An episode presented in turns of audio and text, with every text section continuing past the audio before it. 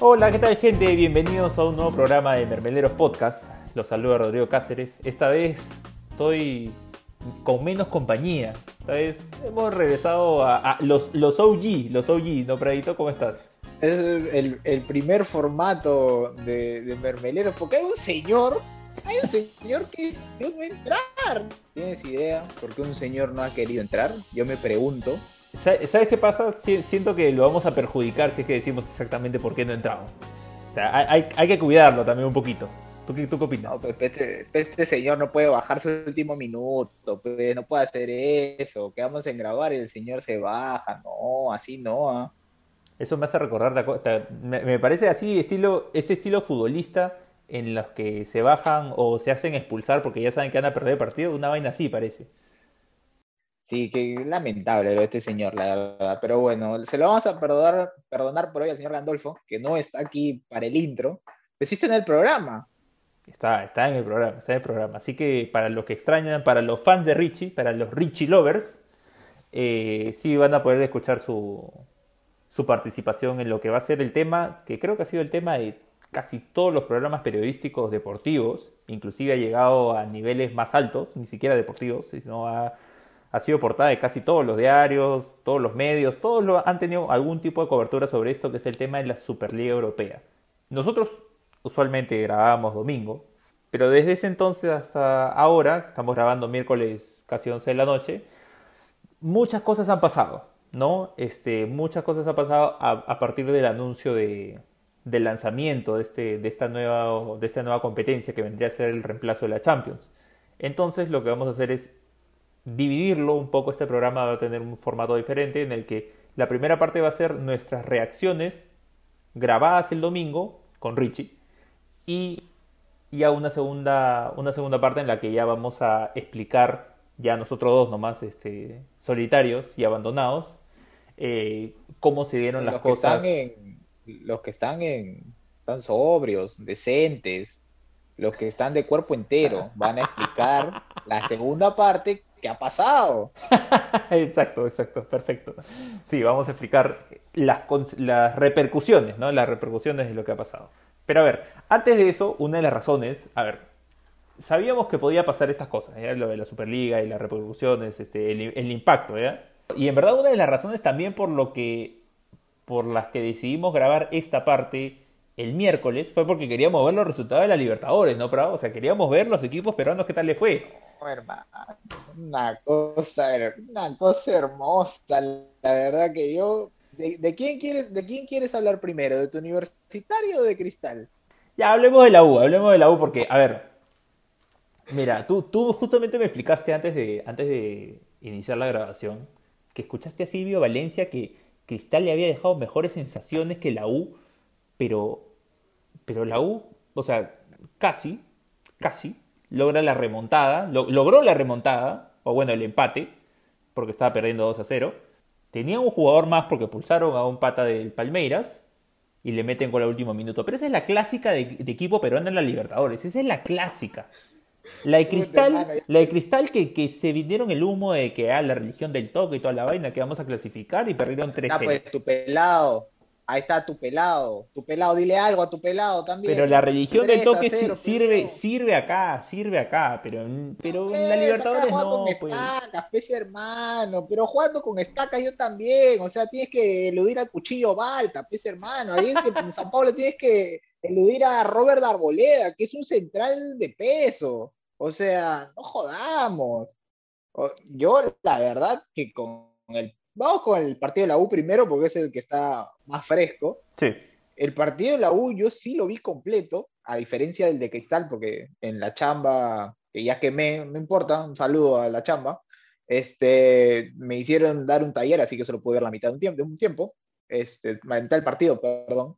Pero el partido de la U sí lo vi completo. Y la verdad es que si somos sinceros, la U debió perder el primer tiempo 4 a 0, tranquilamente. Le pasaron una pisonadora por encima y la U no hacía nada. Empezó el segundo tiempo, una dinámica parecida, y lo que rompe eh, el dominio de Palmeiras fue la expulsión, justamente. Después de la expulsión, viene un tiro libre, o sea, expulsan al jugador, tiro libre para la U, centro de Novik, gol de Enzo Gutiérrez, que no tiene goles en el torneo peruano, pero tiene dos goles en la Libertadores. ¿ah? Guarda ahí. Guarda ahí. Y eso, y que tiene ahora un gol, un gol de penal, que es el segundo, que debió patearlo así en su partido de estreno. Pues. No te pases. aprendió, aprendió y ahora sí le metió un fierrazo justamente a los dos, tres minutos de ese descuento de la U. Hay una pelota que choca en la mano de un brasileño en el área, penal, y la U empata en, en cuatro minutos. No había pateado al arco en todo el partido. Y empató obra y gracia del Espíritu Santo del fútbol. Ahí está más que claro, ¿no? La U no decía el empate por ningún lado. Y creo que, y es más, la U todavía pudo haberlo volteado, porque no sé si lo viste, pero hubo una pelota que mandan y al arquero Weberton de Palmeiras, salió como un Weberto, y le picó la pelota adelante, lo sombreó y lo Corso se tiró ahí en una tijera, no sé qué diablos quiso, no llegó. Y era 3 a 2, hermano, y y después de eso yo escuché al pezuñento que empezó a hablar y a gritar, Enzo, Aldo, eh, Aldo, no sé qué. Estaba callado con su lengua atrás, no decía nada, no daba indicaciones. Y después el empate empezó con las indicaciones, pim, pam, pum, acá. La U, después de, el, eh, después de esa jugada de Corso donde casi lo voltea, yo a la U no le vi nada. Creo que se contentó con el empate y yo veía a un Palmeiras que, como también lo hablamos antes de hablar, era frágil atrás, muy frágil. Sí, es verdad, es verdad. O sea, a ver, siendo honestos, siendo otro equipo que no es la U, este, este partido Palmeiras lo perdía. Que con la fragilidad que tenía este, ese equipo brasilero que es campeón de América, campeón de América, y sufriendo contra la U, que no, no, tiene, no tiene nada para, para regalar, ¿no? Pero sí, sí, totalmente de acuerdo. O sea, la U nunca llegó el primer tiempo. Eh, en el segundo, ese lapso de ya, extiéndelo no los 3-4 minutos, sino un poquito más, ya ponle 10, en los que la U se animó un poquito más con la de Corso. Bueno, ya, pues si Corso hubiera comido un poquito más de chivolo, hubiera sido más grande, ya ahí llegaba esa pelota. Porque también no es que, no es que estaba ahí nomás, no es que se la falló, sino que el pata es muy chato y no llegaba. Eh, entonces, no, este, llegó, no llegó simplemente. Pero bueno, eh, y al final el partido lo pierde con, algo que hasta ya es como una pesadilla para los hinchas, no solo de la U, porque a la U le ha pasado muchas veces antes, pero le ha pasado a un montón de equipos peruanos que te metan el gol a última hora, ya sea para empate o para que pierdas el partido. Siempre pasa, siempre pasa. Hay ejemplos diga, Diga, diga, ¿quién le dijo media hora antes? No vaya a ser que lo pierdan en la última jugada. ¿Quién lo dijo? No, usted, usted, pero yo también lo dije. Yo, también lo dije. Señor, yo le dije, porque, porque yo he visto fútbol años, yo ya sé lo que pasa. Y todavía el señor Ricardo Adolfo me dijo, no, que no está mantequillón, que no sé qué. Ya ve, el señor Valera tenía la pelota de nada adelante, en vez de cuidarla, buscar el corner, buscar el lateral ofensivo, tira un centro pedorro, la saca el arquero, contragolpe, casi autogol de Alonso que choca en el palo, casi lo sombrea Carvalho, y de ese casi autogol sale el córner donde mete gol Palmeiras. Mete el gol, sacan del centro y se acabó el partido. Ha sido increíble fue la derrota del U. Sí, sí, fue increíble, fue increíble. Mira, la sensación que me da es que, a ver, la gente puede cometer el error de, que se ganen esperanzas a partir de esto, ¿ah? y, yo, y yo no me fiaría por ese lado. O sea, yo, yo no creo que la U de aquí pucha, pueda hacerle partidazos a otros equipos, porque te, lo dije antes. creo que el mejor equipo de este grupo no es el Palmeiras, es Independiente del Valle, que para esto empató con Defensa y Justicia. Defensa y Justicia ya le ganó a Palmeiras por penales pero le ganó Palmeiras en la, en la, en la Recopa. Entonces... Yo no sé qué esperan de la U, ¿no? La verdad es que no lo veo ganándola ni a Independiente ni, a Defensa y Justicia. Pero es fútbol, hay que ver. De repente pasa lo mismo, ¿no? Le, dan un penal, expulsan a alguien, la U mete un gol y, se cierra atrás. Aunque sí. se dijo que no es mago, ¿no? Pero bueno. de eso lo, lo sabemos, de eso lo sabemos, nos queda clarísimo. Ahora hablemos de Cristal el que nos ah, dejó. Antes, de Terminar, antes de terminar el tema de la U, espérate, espérate. Antes de terminar el tema de la U, le quiero mandar un saludo a Rainer Torres, que en su Twitter no puso nada todo el día, desde el día de ayer, o sea, desde el día martes, no puso un carajo. Y cuando la U empató y puso en su Twitter, ¡ay, la garra, la garra! Está bien, señor, los Omegas regresan cuando empatan, ni siquiera comentó cuando empezó el partido. Bueno, bueno, está bien. Un saludo a todos los chivolos que choreó. los Megas regresan. Qué buena. Este, no, pucha, Rainer Torres, ya, ¿para qué comentarlo? Rainer Torres, la verdad que no, no vale la pena. A ver, hablemos de Cristal, que nos dejó mejores sensaciones según este Silvio Valencia. Que sea gracioso. No, no, espérate, espérate. Que Michael Zucker dijo que el partido estaba parejo entre Cristal y Sao Paulo. ¿ah? Lo dijo. No seas pendejo, pez. Pero, pero, pero, tú escuchaste, por, o sea, ¿basado en qué se dio cuenta de que estaba parejo? Porque el brasileño que metió el primer gol lo gritó muy fuerte, hermano. Entonces ahí, ahí se dio cuenta que el partido estaba parejo. Ay, Dios mío, tenemos el periodismo deportivo que merecemos. Julita, ¿cómo es una burrada así? Tienes que, tienes también que tomar en consideración, digamos, que viene del mismo grupo que dijo que Francia pedía la hora contra nosotros en el Mundial. No, pues señor, estos señores se tienen que retirar de periodismo, dennos ese, espacio Movistar a nosotros, hacemos más rating. No, pues bravo, pero tú los paras matando, no nos van a dar el espacio, hermano. Ah, bueno, no nos van a dar el espacio, pero haríamos más rating que esos señores, puta. No puede ser tantas burradas en un espacio tan corto, pues, no jodamos.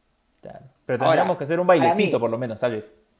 Claro, ahí llevamos a algún payaso que ha venido al programa. Este, pero a lo que voy es, pude ver el segundo tiempo del partido Cristal. La verdad es que no me dejó nada. A Mosquera le alcanza con su floro para el torneo peruano. Como te decía, eludir al cuchillo Valpe es fácil, pero no Arboleda ni pasar a Dani Alves. Encima, yo escuché periodistas deportivos consagrados, ¿ah? que salen en medios importantes diciendo que Dani Alves está viejo. Yo ese Sao Paulo lo he visto y más o menos nomás, Cristal le gana. Hermano, somos equipo peruano. Cristal al medio no marca, no agarran a nadie.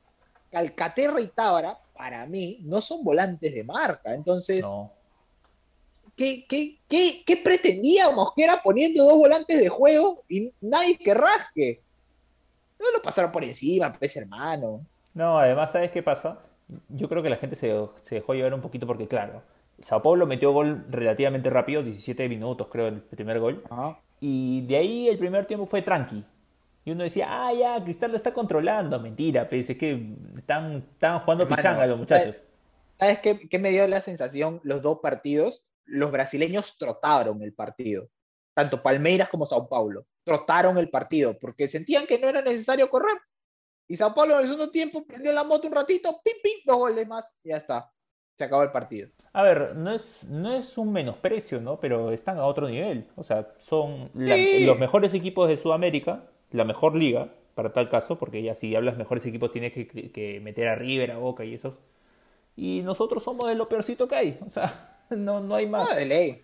Lo, peor que hay. No, no nos digas lo peorcito, lo peor que hay. Está bien, lo peor que Pero, pero creo que el consuelo que le queda a los hinchas, a un hincha en especial de Cristal que dijo que Cristal va a ser semifinalista, ya le pedí que guarde por favor esa fotito, porque eso va a ser meme. Está este, bueno, les queda de consuelo que Rentistas se empató con Racing en Uruguay. Ha hecho un punto, no se ha disparado nadie, entonces tiene que ir a, ganarle a Racing, creo, en el cilindro de Avellaneda la, la, fecha que viene. Y la U va a visitar a Defensa y Justicia en Argentina, y que también empató, como decías. Entonces, dentro de lo malo, si quieres, no se les han disparado. Sí, eso es cierto. No se les ha disparado, pero no, muchas esperanzas, por lo menos yo no tengo, ¿ah? la verdad, con ninguno de los dos. Y en uno cortito nomás, Melgar rompió creo que una racha de no setenta y tantos partidos que un equipo peruano no ganaba en torneo internacional de visita sufrió para darla Metropolitanos de Venezuela. Creo que esos son los que hacen las tarjetas del Metropolitano que pasan acá por la vía expresa. Y esos señores empezaron ganando 2 a 0. Y Melgar lo ganó al final con gol de agujita Vidales como en el 88. No vi el partido porque lo tenía DirecTV, así que no tengo DirecTV. DirecTV patrocínanos para poder ver gratis.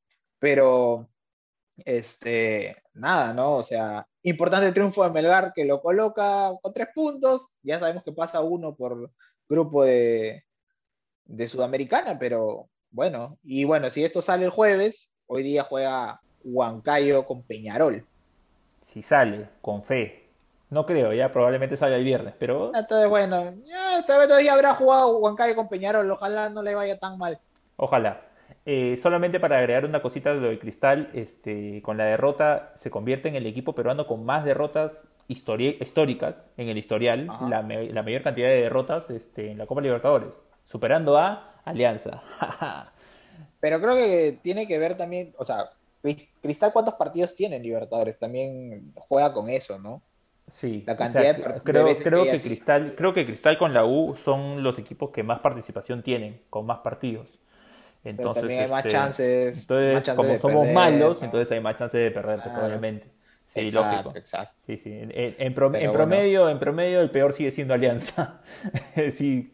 Bueno, pero, en verdad, en promedio el peor es el Perú. Pero, exacto, lo que te iba a decir es que el promedio, no esos, esas estadísticas no es como para sacar pechito de que, ah, mira, o sea, hay, O sea, yo estoy seguro que si la U hoy día empataba, la joda del cero puntos iba a seguir. Cuando no se dan cuenta que en verdad es lamentable inflar el pecho porque yo saqué un punto y tú sacaste cero. O sea, es lo más triste y mediocre del mundo. Pero bueno. Pero vivimos en un fútbol mediocre con hinchas mediocres. Sí, claro. Acá somos los campeones sentimentales. No te olvides de eso, Praito. No te olvides. Por supuesto, la U, la U hoy ganó sentimentalmente. Exacto. Campeón sentimental de la semana. Ya. Bueno, cerramos con esto y pasemos ya de frente con el tema de nuevo. A ver, vamos a replantearlo como, como lo dijimos, ¿no? La primera parte va a ser nuestras reacciones que vimos el domingo y ya la segunda parte va a ser este ya las repercusiones de lo que ha generado esta propuesta de la Superliga Europea. A ver muchachos, lo que vamos a hablar esta semana es un tema que ha causado, digamos, mucho furor, mucha, caliente, caliente, caliente, mucha polémica en, en ese fin de semana sobre todo. A ver, estamos grabando esta parte el domingo, ya regresamos a nuestro horario normal.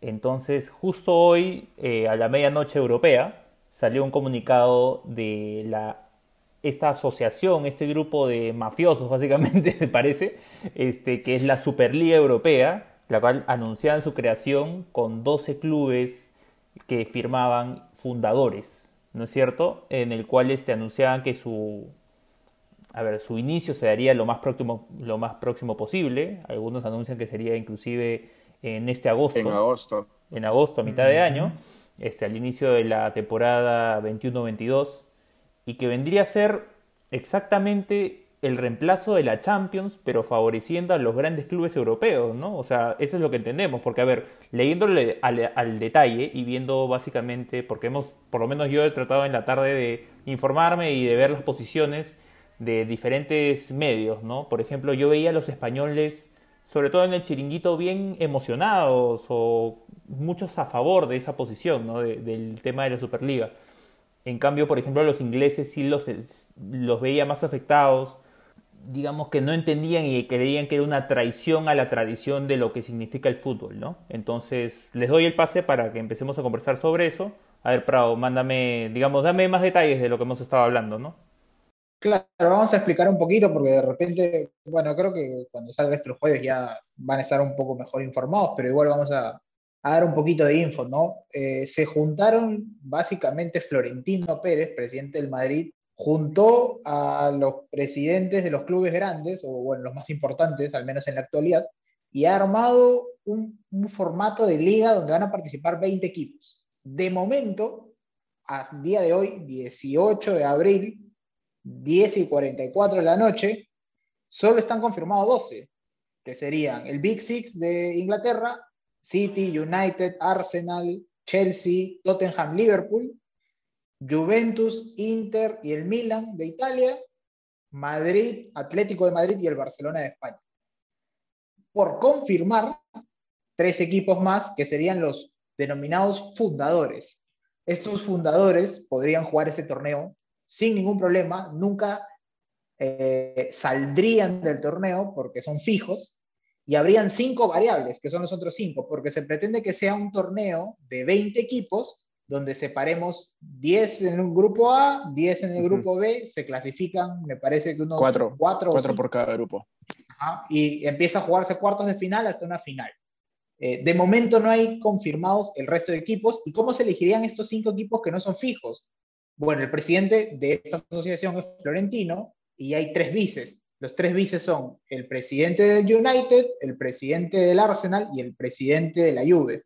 Entre ellos cuatro, como comisión, elegirían cada temporada quiénes son los cinco invitados dependiendo de la performance que tendrían en la temporada, ¿no? Entonces así completarían sus 20 y así se jugaría. Vamos a ir yendo por detalles, ¿no? Porque hay mucha, hay mucha información y esto es bien periodístico, si lo quieres ver de esta manera, ¿no? A ver, justo lo que comentabas, ¿no?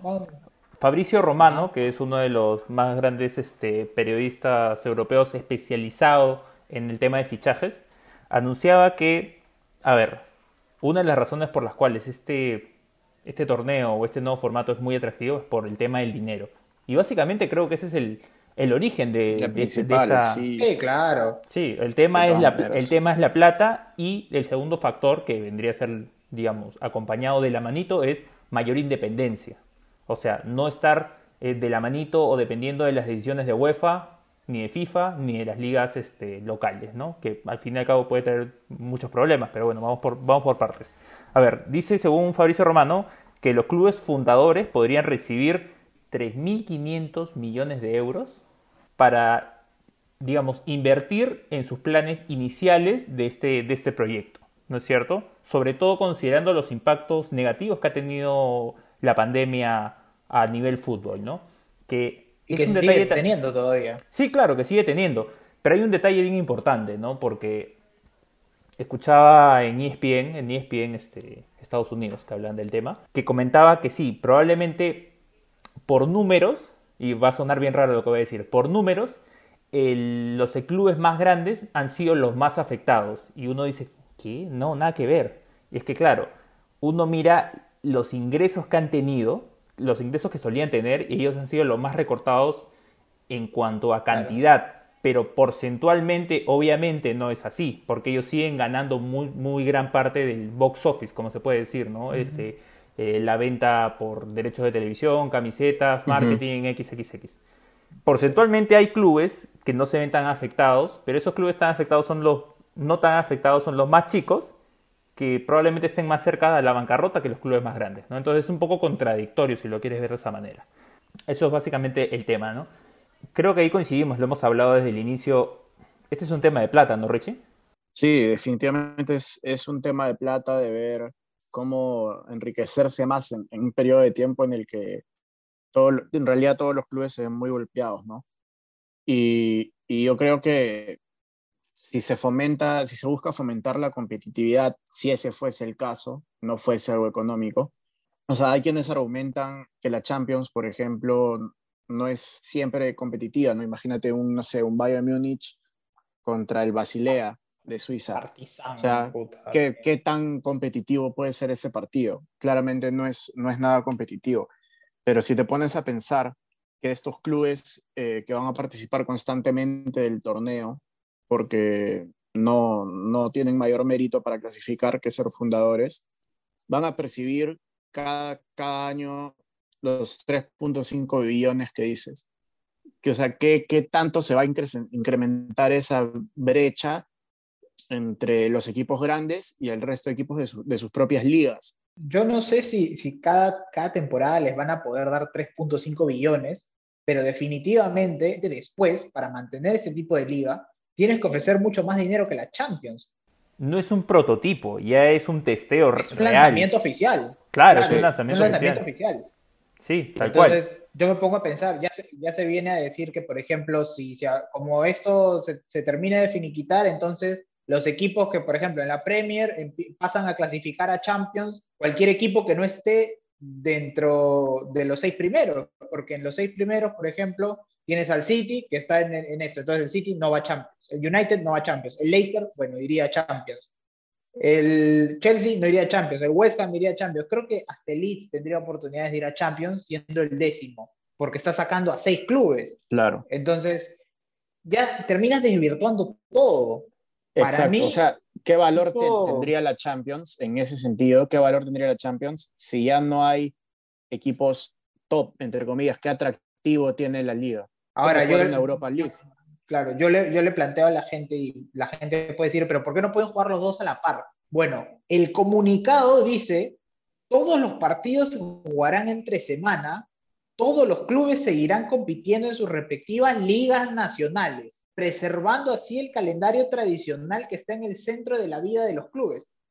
El calendario tradicional es tu liga, es tu copa local, eso es tradicional. La Champions no es tradicional porque no es para todos. Esto viene a suplantar la Champions. Entonces, para mí es un golpe en la mesa duro y yo no sé qué hará la FIFA. La FIFA ya anunció que para ellos esto es algo que se tiene que hablar y, ha tildado esto como una liga separatista europea cerrada, que para mí es un calificativo fuerte. ¿ah? Sí, definitivamente sí. Además, este, a ver, viéndolo por el lado de UEFA, por ejemplo, en general los clubes de élite eh, han tenido una posición bien contraria a la Champions, que suena raro mencionarlo porque la Champions, a ver, para nosotros y creo que para todo el mundo, y lo vemos en los speeches de la gente y en el periodismo europeo, que la Champions es este, el máximo objetivo. Tú escuchas a un periodista fanático del Real Madrid y, ah, las 13 Champions y no sé qué vaina más. Lo cual queda un poquito como que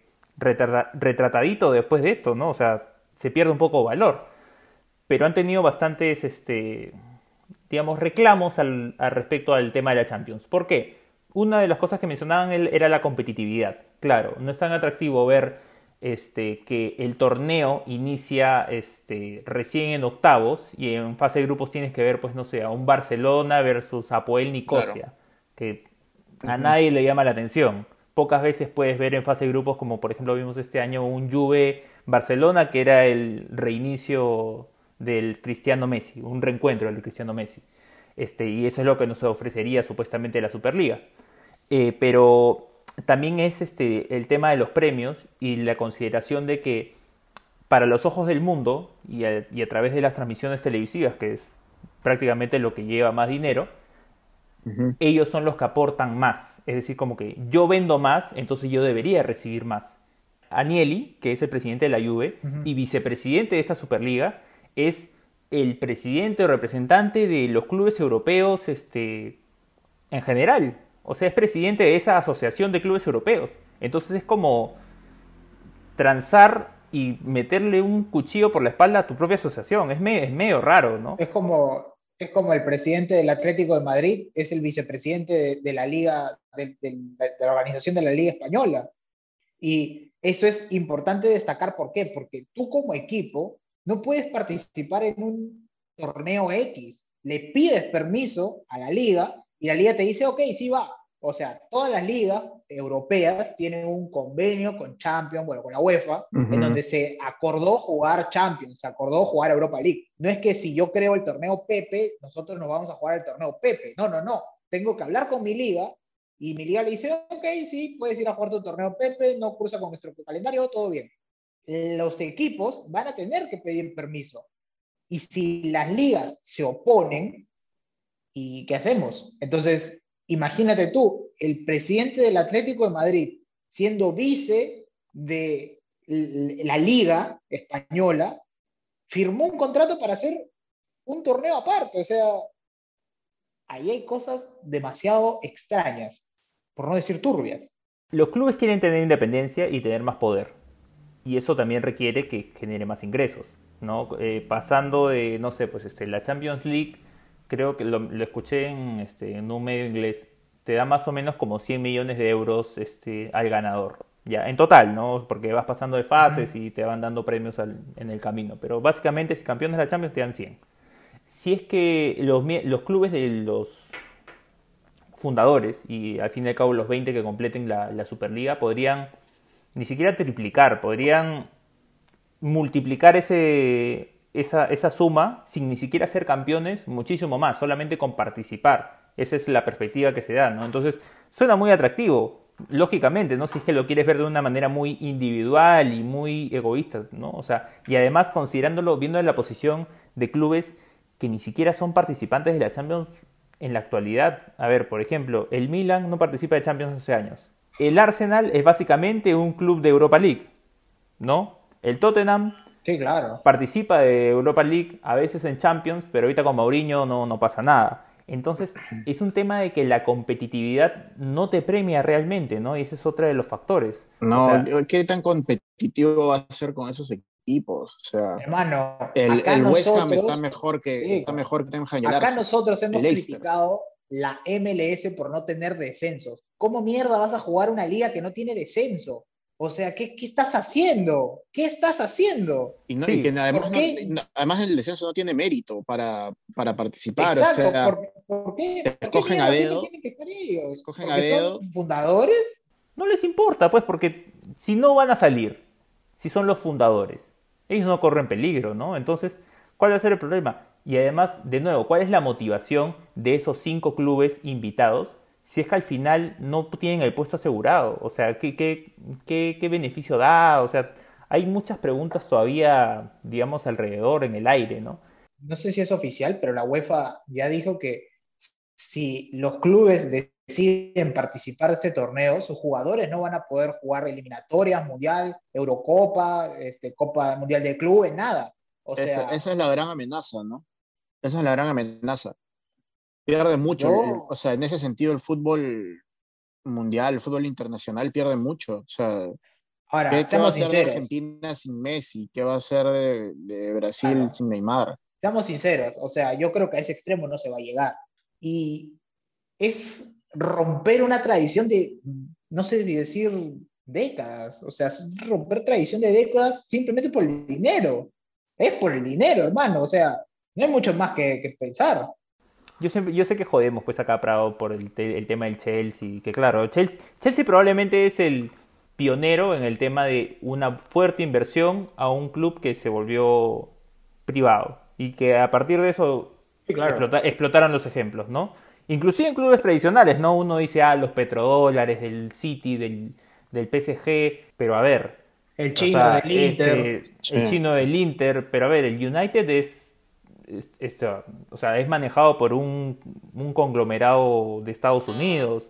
El Liverpool tiene, digamos, diferentes dueños, entre los cuales está LeBron James. O sea, no nos, no nos engañemos tampoco de que la plata solamente está en 3, 4 clubes, está en todos lados, ¿no? Entonces, por ejemplo, el Hermano, tema... ¿qué hacen, ¿qué hacen gringos manejando fútbol? Ellos que se vayan a vender Kentucky, que no manejen el fútbol, que vendan McDonald's, que se vistan de Ronald McDonald y a patear y a batear, hermano, pero que no vean fútbol. Es que justamente- un desastre. Es que justamente, justamente creo que esa es la lógica detrás, ¿no? O sea, a ver, eh, muchas veces lo han comparado con el tema, lo han querido comparar con la Euroliga de básquet, que también es una asociación cerrada en la cual este, solamente ciertos clubes participan, o por ejemplo lo puedes comparar con la NBA o la misma MLS, en los cuales tú pagas cupo, no es que accedes por mérito. A ver, yo creo que la inversión es necesaria, o sea, si es que, la, si es que no existe la plata, la competitividad de otros equipos se vuelve muy difícil. O sea, sin plata no existe el Chelsea, no existe el City, no existe el PSG. Y vamos a ejemplos más abajo. No existe el Leipzig, no existe este, el Leicester. El Leicester no existe. O sea, a ver, el Leicester es este, el, digamos, la historia de ensueño de, del último siglo. O sea, el máximo logro de un equipo chico. Pero detrás hay- había un millonario, o sea, el dueño de todos los duty free del mundo, básicamente. Entonces, hay que tomarlo con, con como realmente es, ¿no? También hay que verlo de otros lados. Hay clubes muy interesados más allá de los que no clasifican. Por ejemplo, sabemos que el Barcelona está quebrado.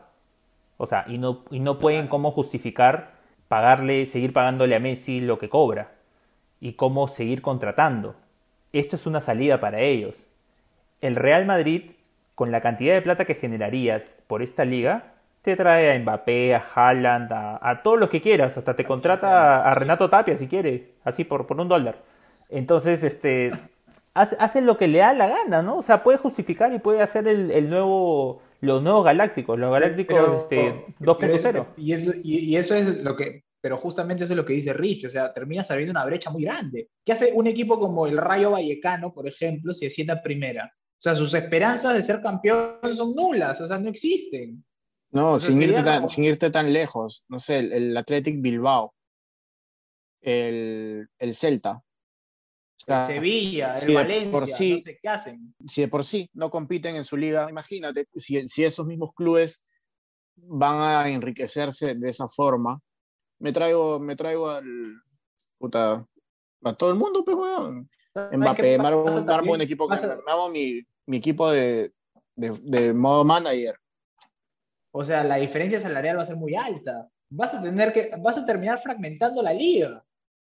Entonces, la verdad que para mí es una pachotada lo que han hecho. Y bueno, bueno, no es la primera vez que lo hacen. Yo les mandé, y gracias a Jacques, nuestro invitado francés, que me escribió y me recordó que en Colombia, en los años 40-50, pasó una cosa parecida que se llamó El Dorado, ¿no? que fue la época en donde la asociación y la federación colombiana se separaron y la federación le dijo a la FIFA, la asociación no me está haciendo caso, sepárala. La separan y como no era un torneo oficial FIFA, no se tenía que regir bajo la regla FIFA. Entonces empezaron a traer jugadores a coste cero y ahí es donde llega Estefano, Pedernera, jugadores muy importantes a coste cero, con salarios altos, para la época claramente, y teniendo dos ligas paralelas hasta que se llega a un pacto en el 51, me parece.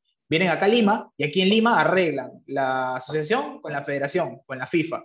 disuelven esta liga El Dorado y bueno, vuelve el fútbol colombiano como lo conocemos ahora, ¿no? En la, liga de, de mayor.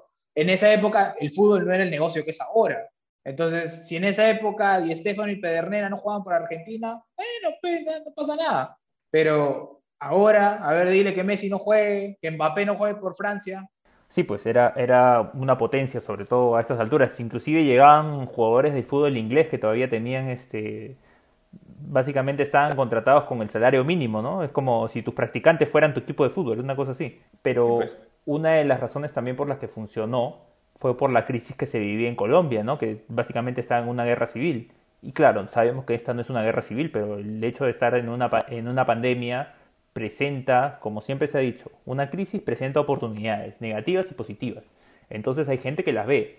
Y, muchas, y esta es otra crítica, ¿no? También el momento o el timing, como se dice, el momento preciso en el que se ha hecho esta, este anuncio, ¿no? O sea, mientras que hay clubes que están sufriendo, que hacen recortes, que inclusive se dan a la quiebra, grandes clubes pueden mantenerse por merchandising, pueden mantenerse por marketing, por derechos televisivos. Pero ¿cómo hacen los clubes chiquitos que no tienen eso? O que sus ingresos por eso es mínimo, es un chiste. ¿Qué hacen? Se sostienen básicamente por la venta de camisetas y por la asistencia del público, que es lo básico. Y si no tienes público, no tienes plata. Entonces te vas al hoyo, como se dice, ¿no? Entonces ese, esa falta de sensibilidad también es una crítica creo que se le puede hacer a, este, a esta propuesta, ¿no? O sea, mm, definitivamente. Lo, cerrado, lo cerrado que es esta propuesta, lo elitista que puede ser, y que claro, uno se llena los ojos como que dices, ah, pero vas a tener partidos todos los fines, partidazos todos los fines de semana. Pero, a ver, yo les digo algo y esto, y esto lo saco de, del mundo del wrestling, ¿ya? ¿Se acuerdan cuando cuando Stone Cold entrevistó a Vince McMahon y le preguntaba por qué Brock Lesnar no salía todas las semanas, porque perdía su esencia especial, porque era una atracción. Entonces, si esa atracción la tienes todas las semanas, deja de ser una atracción. Se vuelve algo monótono. No, no, no, no, no, sé si, no sé si calificarlo como aburrido. Pero pierde claro, tienes razón. lo que lo hace especial. Claro, o sea, es, ese hype que, que, te vienen sembrando dos semanas antes, se viene el clásico y se viene el clásico y si pasa esto y en el partido anterior perdió la punta, está a un punto, si gana, si pierde, esas cosas que pasan una vez, literalmente una vez al año a veces, porque la mitad de la temporada se juega en un año en Europa y la otra mitad se juega en el otro, o sea, va, va, a perder, o sea, porque... Y encima, ¿qué te da ser campeón de esta liga? En la Champions vas al Mundial de Clubes. ¿Y esta liga qué te da? Ya eres campeón, ganas tu copa ahí. Claro, pero, y, y, deja el Mundial de Clubes, porque también es algo debatible, ¿no? La calidad y todo el tema de ser reconocido como campeón del Mundial de Clubes, mejor equipo del mundo. Es el tema del prestigio que hay detrás de la Champions, ¿no? O sea, de nuevo, voy a lo mismo con la gente del Real Madrid, las 13 Copas de Europa. Te lo meten, pero por todos lados. ¿Cuál es el mayor prestigio? ¿Por qué el Real Madrid es el club más grande del mundo? Porque es 13 veces campeón de Europa. ¿Entiendes? O sea, ¿por qué Messi es el mejor de la historia del Barcelona? Sin lugar a dudas, porque ha logrado más Copas de Europa que cualquier otro. O sea, él básicamente construye la historia moderna del Barcelona. Antes no existe. Entonces, ¿y en base a qué es eso? A las Champions. Es todo en base a las Champions. Es lo único que voy a añadir a, su comentario. Gracias. ¿Qué cosa? Que no se olvide de Ronaldinho, por favor, señor. está bien, está bien, está bien. Perfecto. este señor. O sea, sabemos que el Barcelona, o sea, probablemente sea de los más interesados en que esto se, se concrete. O sea, si están, si están más quebrados que la U, man, o sea, olvídate. Sí, no, de hecho, el Barcelona es de los equipos que, como dices, más beneficiados se ven, ¿no? Con esta situación. Pero es que es, es un tema muy jodido, ¿no? es, es, es, como, bien, como bien señalaban, es un golpe durísimo, un insulto a la, a la tradición puta, europea del, del, fútbol.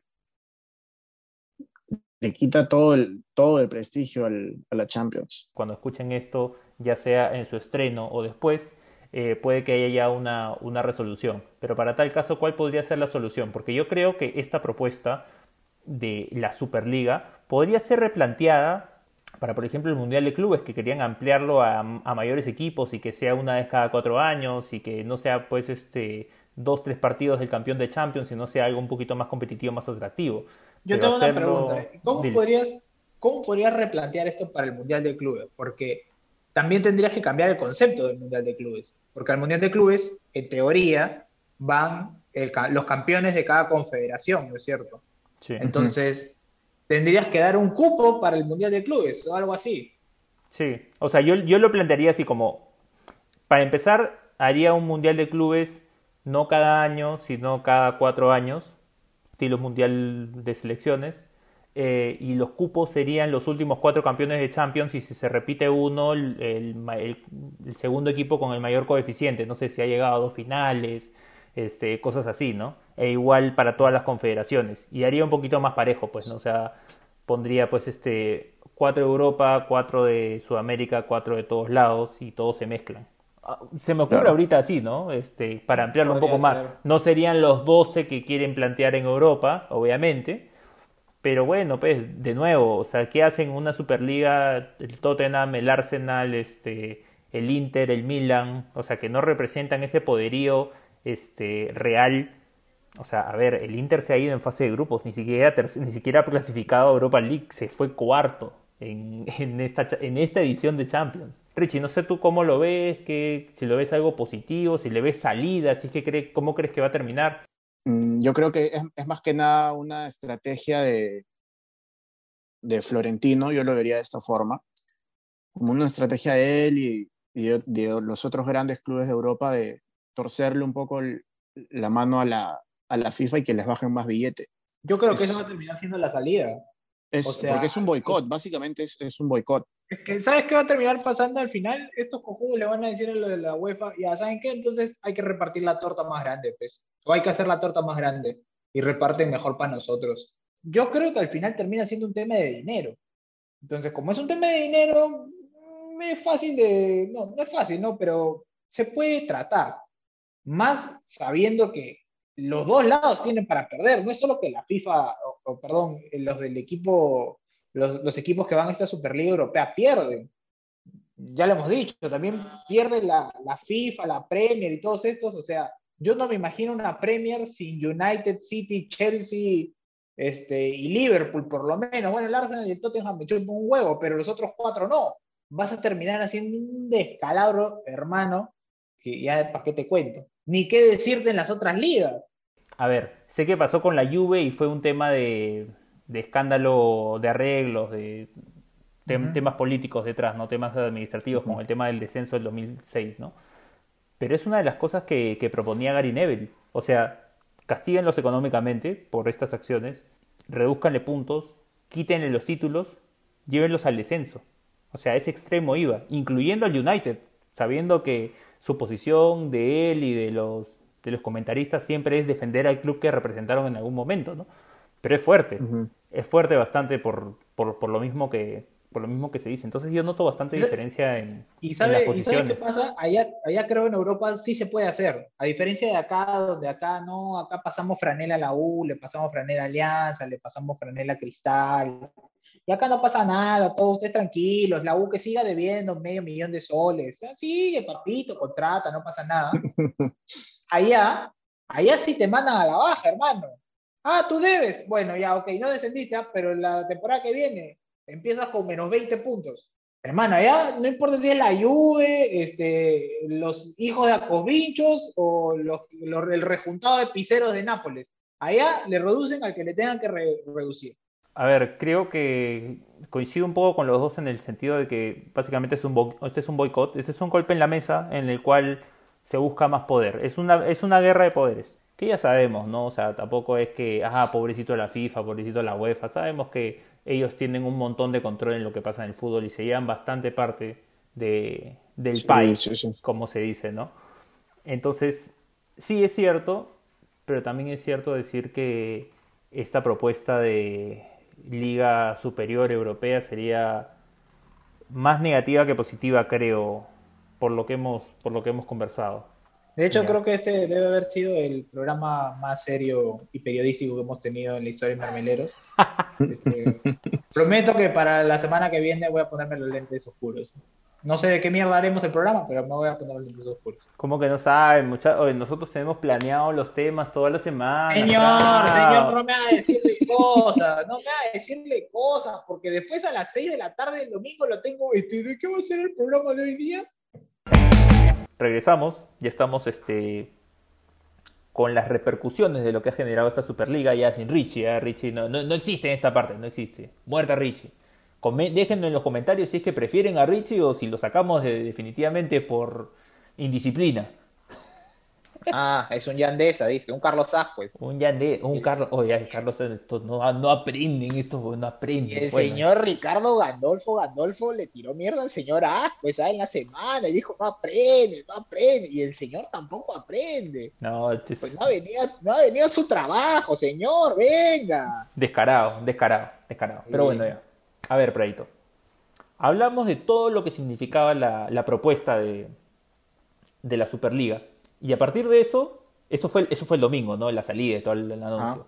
El lunes, Giuseppe Pedrerol invitó a Florentino Pérez al programa. ¿Qué dijo el, el tío Florentino? No, mano, ya sabes qué, o sea, hay gente descarada y Florentino Pérez, pues. O sea, Florentino dijo que el Madrid es uno de los clubes más perjudicados. O sea, yo me pregunto, ¿este señor vive en la misma realidad que todos nosotros? Dice que el Madrid es uno de los equipos más perjudicados, que ha tenido pérdidas, etcétera, etcétera, etcétera.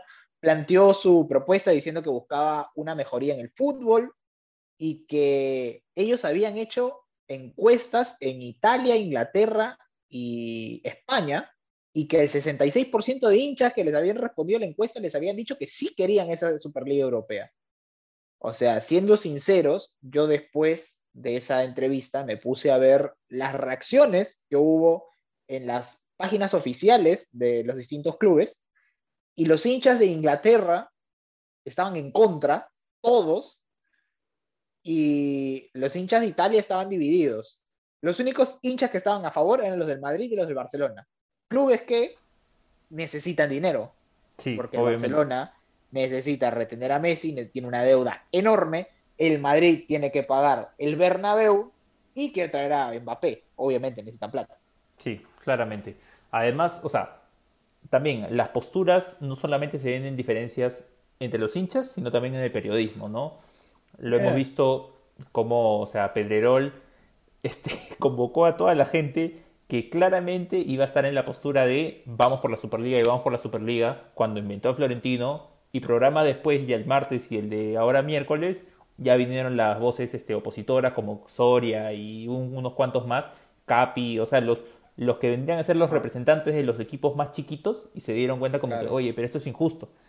Y una de las cosas que yo saco también de, de, lo que dice Florentino, de lo que dijo Florentino, que me parece, no sé, un poco descabellado, por decir poco, este, es que esto lo hacía por el bien del fútbol, para salvar el fútbol, como tú dices, le preguntaban, pues, ¿no? ¿y cómo este formato va a beneficiar a los equipos chicos que no van a tener prácticamente chance de participar, porque solamente tienen cinco cupos en los cuales este, se van a sortear o en la misma comisión, es decir, los mismos equipos van a decidir quiénes invitan.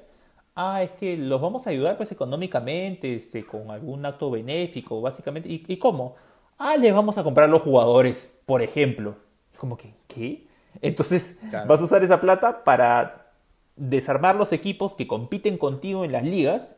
Entonces vas a hacer que la brecha sea más grande y vas a hacer que tu equipo sea básicamente invencible. Y, de parte, también vas a hacer que tu liga valga nada, porque si bien es cierto que nunca se dijo que los equipos iban a abandonar las ligas locales, si es que, por ejemplo, y lo, no sé si lo dije en la parte, digamos, de reacciones del domingo, pero si, a ver, si un equipo no va a lograr este, ganar el campeonato, ya sea Premier, Liga o Serie A, que son los, las tres ligas involucradas, si es que no lo va a lograr campeonar, si es que está en un tercer, cuarto puesto a distancias largas, pero si es uno de los clubes fundadores, ¿por qué se preocupa en competir en la liga local si es que al fin y al cabo tiene su puesto asegurado? Por ejemplo, el Arsenal o el Tottenham, que ahora están en puesto 10, 9, 8 de la Premier, ¿para qué les importa su posición? Nos ponemos en un extremo, pueden descender e igual van a tener su posición asegurada en la Superliga. Entonces, es cierto. ¿dónde está la competitividad? Yo eh, me quedé muy atónito con esas declaraciones de Florentino y quedé más atónito con la respuesta de los equipos más chicos.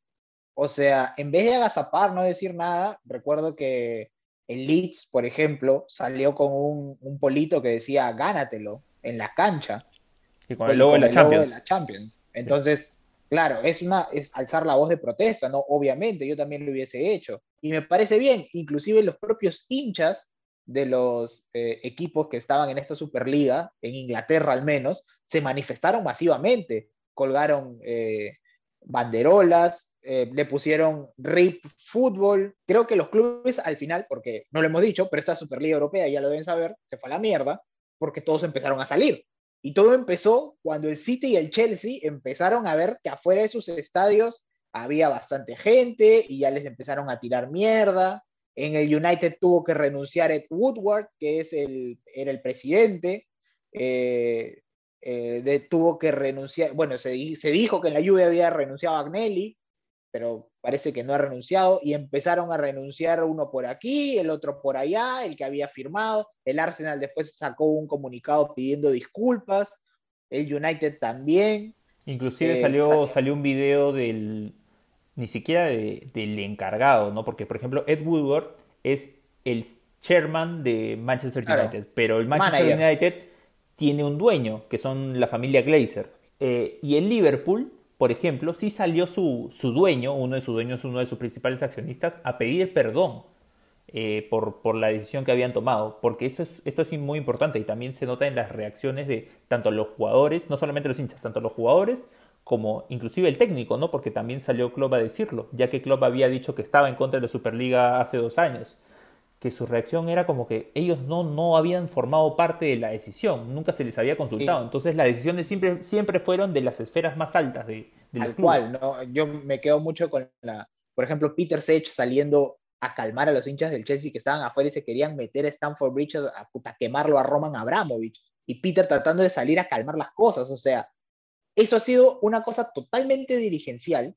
Cuando ya se habían salido los seis equipos de Inglaterra, Pirlo decía que Agnelli recién les estaba explicando de qué era la Superliga y a, qué iba, ¿no? Entonces, definitivamente esto fue una, un accionar dirigencial en busca de mejoras para ellos como dirigentes y su club, obviamente su parte. Y eso pasa, hermano, como lo dije el domingo, por meter a freidores de pollo de KFC a dirigir y organizar el fútbol. Esos señores estadounidenses tienen que regresar a su país y ponerse la peluca de Ronald McDonald y hacer fiestas infantiles. No pueden meterse en el fútbol. querían volver el fútbol a la NBA. O sea, lo próximo es que iban a haber draft. O sea, que inventemos draft y ahí hacemos playoff y hacemos el uno contra el 8 y entonces hacemos conferencias. Entonces, ¿qué es esto? Esto es fútbol, hermano. El fútbol es, es como lo conocemos. ¿Se deben hacer cambios? No sé si se deben hacer cambios. Quizás alguno que otro sí. Por ejemplo, me parece clave y era algo que yo pedía hace años, y los que me conocen con los que he hablado de fútbol saben, yo pedí hace años que en el tiempo suplementario no valga el gol ex, el gol de visita. Era una estupidez.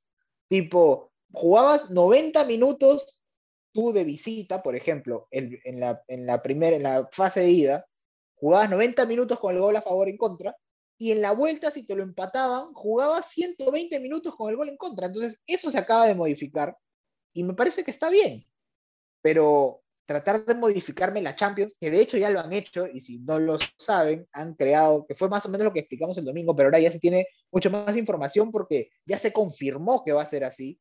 Se ha creado una Europa League 2, que se va a llamar Europa Conference, Conference Europa, una cosa así, que va a ser como que el ganador de la Conference Europa va a clasificar a la Europa League, así como el ganador de la Europa League clasifica a la Champions. Pero la Champions ahora va a ser de 36 equipos, ¿no? Sí, es de 36 equipos. Y este Conference Euro Cup, o como coño se llame, este, Copa Bicentenario, no sé cómo se llama, es como una tercera línea, ¿no? Un, los que sobran, los que sobran para justamente generar más partidos, lo cual era lo que se quejaban justamente los equipos este, más grandes, ¿no? Como, oye, tengo tantos partidos, muchos de ellos insignificantes, que juego con los Apoel Nicosia, que juego con los equipos de Grecia, Maccabi Tel Aviv, Maccabi Tel Aviv, todos los partidos contra los equipos de los Balcanes, este, los equipos misios de Dinamarca, o sea, todos se quejan, ¿no? Y por eso querían hacer este, este club de amigos, de jugar, de jugar entre ellos, ¿no? Pero, pero sí, o sea, a ver, sabemos obviamente que esto se trata de dinero.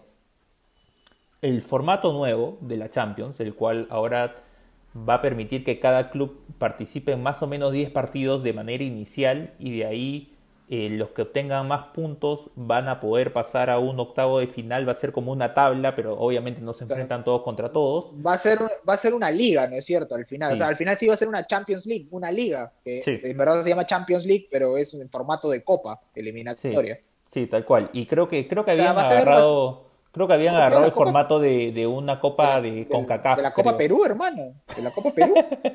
sí. la Copa Perú? Sí, más, básicamente. Básicamente es la Copa Perú. Eh, entonces, este, es, es todo un rollo. Yo, la verdad, eh, yo hubiera ido por otro lado. Yo creo que el formato de fase de grupos y, y eliminatorias siguientes es, es bueno. Al fin y al cabo, porque, a ver, entonces, ¿qué vamos a hacer? Vamos a cambiar el mundial también. Vamos a ya hacer lo cambiaron. vamos, vamos, no, vamos a hacer, vamos a hacer un super mundial en el que solamente jueguen los campeones, ¿mañas? Y este. O sea, yo, yo de por sí ya le voy a empezar a perder un poco de interés al mundial en el 2026, cuando empiece esta huevada de que son 40.000 grupos de tres y clasifican los primeros y de ahí se agarran desde 16 avos de final, creo. O sea, ya, ¿sabes qué? O sea, termina jugando Uganda, terminan jugando los cazadores de leones del Congo, terminan jugando los criadores de canguros de Samoa. Entonces, ya el mundial, que en un inicio era esta competencia por la que te sacas la mierda para poder ir porque van los mejores, pierde sentido. Ya dada toda esta repercusión de, los hinchas, jugadores, eh, técnicos, como dices, en bloque el martes los seis equipos de la Premier que, formaban parte de este proyecto se salieron, uno por uno fue saliendo, pero al final de cabo hubo una reunión en la que todos decidieron salir. Días después se ha salido el Inter y el Milan. Eh, el Atlético de Madrid ya también se comunicó y dijo que no, los únicos que no han manifestado por obvias razones que no han, no han dado posición al respecto son el Real Madrid obviamente Florentino es el presidente del, equipo del torneo, Agnelli, que era su mano derecha, y Barcelona, que está rogando por plata, o sea, ahorita, ahorita viene al banco de crédito y le pide los fajos de plata que, Dionisio Romero le, ofreció a Keiko. O sea, así de necesitados están. Sí, es, es cierto. Entonces, bueno, habrá que ver. Yo imagino que ya bueno, Florentino ya dijo que se, cancela, o sea, queda suspendida al menos, ¿no? Sujeta a cambios. Yo creo, yo creo que ese es el tema. Yo creo que este es el inicio de, de varias cosas. Ya le quedó claro el mensaje de que estos equipos quieren más plata, quieren más parte del país. Si es que no quedaba claro antes, ¿no? O sea, quieren generar más. Porque obviamente, pues, ¿no? Bajo el concepto eh, de business, de muy americano, de franquicias, no están generando más de lo que de seguro bajo sus expectativas necesitaban, ¿no es cierto? La, inversión que tenían en mente los, los, dueños o los accionistas de, los diferentes clubes. Una cosa es esa. Y la otra, yo creo que si bien se ha caído este, esta propuesta, que ya estaba bien avanzada y estaba bien estructurada, como lo habíamos mencionado, yo no creo que sea el fin. O sea, no es ahora, pero estos equipos u otros, u otro grupo va a volver y va a ser otra propuesta en la que esta élite del fútbol se fortalezca mucho más. Y yo creo que ese es el problema, porque vemos mucha gente que está a favor de que se favorezcan los grandes, y ya parece un tema social, básicamente, ¿no? Así como que lo, que vemos ahora con el tema de las elecciones. O sea, muchos ven bien de que se fortalezcan mucho más los grandes, los Real Madrid, los Barcelonas, el resto, pero no, yo la verdad por lo menos no veo cuál es ese beneficio inmediato que sea hacia los chicos. Entiendo que mientras que los grandes sean más fuertes, más, más potentes, la liga se va a poder vender mejor a otros mercados. Pero también es cierto de que, por ejemplo, la Premier es la liga más importante y se vende mejor por lo mismo, porque los chicos o los medianos compiten con los más grandes. No hay una distancia abismal. Entonces es eso también, es, un añadido a, ese, a ese producto, ¿no? Sí, de hecho creo que en eso estamos de acuerdo. Yo tampoco le veo beneficio para los chicos, pero bueno, eh, creo que un punto clave para que esto se termine cayendo, que lo decíamos el domingo, era que no, se había, no había respuesta del Bayern, no había respuesta del Dortmund, no había respuesta del PSG, y todos se manifestaron en contra. También se hablaba del Leipzig, del Porto, todos se manifestaron en contra. Claro, yo creo que, como decíamos el domingo, se aguantaron, vieron la reacción de la gente y dijeron, uy, no, acá no es, en contra, y sacaron su comunicado. La Bundesliga sacó, o sea, los equipos sacaron como bloque de Bundesliga está en contra. Y el PSG sacó también diciendo que estaba en contra. Y de hecho al, presidente del PSG lo han premiado, ahora es lo que era Agnelli en, en Europa, ¿no? Que era el presidente de la Asociación de Clubes Europeos, me parece una cosa así, era Agnelli. Bueno, renunció, ahora le han dado ese puesto al presidente del, del PSG, ¿no? Y creo que esos comunicados terminan siendo lapidarios porque Florentino dijo en el programa de Chiringuito que el Bayern estaba invitado y que estaba esperando su respuesta, nada más, su aceptación. Y el Bayern dijo, a mí no me ha invitado nadie y así nos invitaran, nosotros diríamos que no. Entonces, creo que eso fue haciendo que día tras día la Superliga se fuera cayendo a pedazos, ¿no? Pero como dices, yo creo que ahí quedan cenizas y donde, donde hubo fuego, cenizas quedan. Entonces, habrá que ver, ¿no? Van a venir, que creo que es lo que dijo Florentino, ok, esto se cayó, pero vamos a venir en otro momento con otra idea. Entonces, bueno, habrá que ver, ¿no? Yo por ahora, por eso digo, Libertadores más que Champions y quien quiera que me lo debata. Para que compitan, digamos, porque la intención de estos clubes también es competir con los clubes estados, ¿no? Que vienen a ser los City, los Chelsea, los PSG, porque no tienen el presupuesto, no tienen cómo sostener el hecho de que el Madrid quiere tener de nuevo una generación galáctica, pero ya no estamos en un mercado eh, en el cual puedan asumir eso. Y otra cosa también que creo que es importante reflexionar, siempre cuando se busca la solución a este tipo de problemas, porque dicen, la justificación fue, ah, es que la gente está perdiendo interés en el fútbol, lo cual yo no sé cuál ha sido el estudio en que han basado esa opinión. Eh, por lo que entiendo es un estudio, digamos, que se ha tergiversado y que en verdad no aplica eso, sino que la salud del fútbol en, interés, tanto en edades, digamos, como la nuestra, un poco más jóvenes, está más fuerte que nunca. Y, lo segundo es que cuando hay una alternativa, eh, si bien la inversión es importante y estoy muy de acuerdo con eso, nunca se considera la reducción salarial, por ejemplo, la reducción de inversión, lo cual, y lo vemos ahora, en la pandemia que se hizo, por ejemplo, en, los centros laborales, se redujeron sueldos, se recortó personal. Entonces, ¿por qué? Y, y, llevamos lo que tú conversabas hace un montón de tiempo, lo de la burbuja salarial que hay acá en el Perú, allá está multiplicado, pero por millones. O sea, a ver, discúlpame, justo que hablábamos con el Dorado, con, usándolo de ejemplo, los futbolistas ingleses se iban a Colombia porque ganaban salario mínimo. O sea, ¿a qué nivel hemos llegado en los cual, por ejemplo, Sergio Ramos no quiere renovar con el Madrid porque le dicen que se reduzca el 10%? Cuando hay gente acá que vive con las justas y tiene que aceptar que le reduzcan 30 o 40. O sea, como que no se dan cuenta que hay pandemia. En España misma. Exacto. Claro, en España misma. O sea, yo tampoco entiendo por qué no, no se toma en cuenta. Y yo pensé de verdad que esta pandemia había llegado para romper eso que vino en el mercado de tirar, que por un jugador más o menos tienes que pagar 50 palos, y es un jugador estrella 200 palos.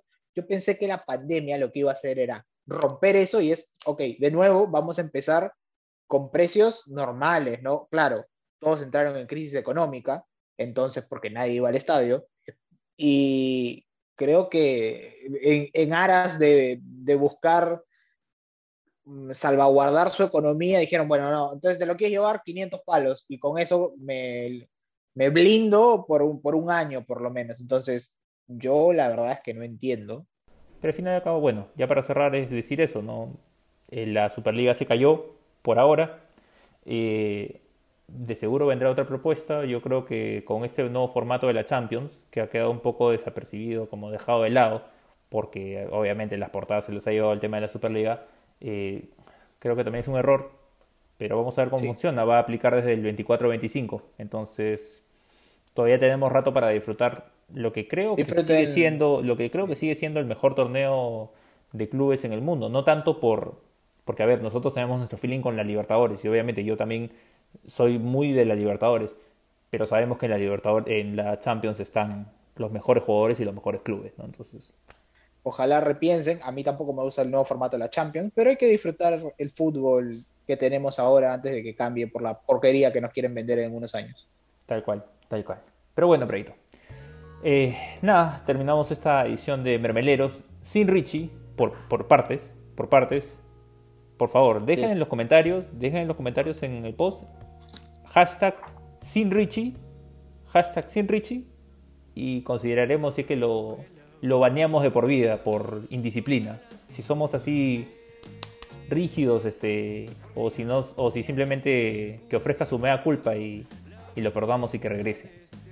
Pero si va a ofrecer, si, si va a ofrecer una disculpa, que el señor diga por qué no ha venido, ¿ah? y que sea sincero, porque si se va a mentir,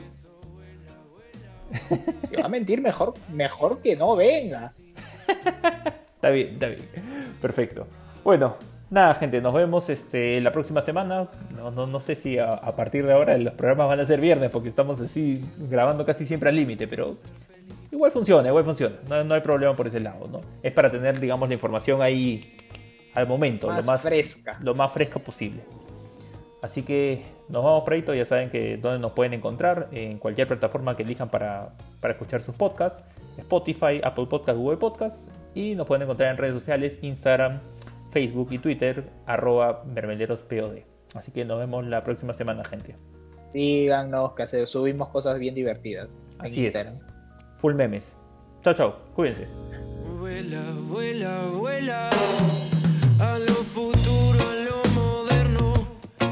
a lo que pido.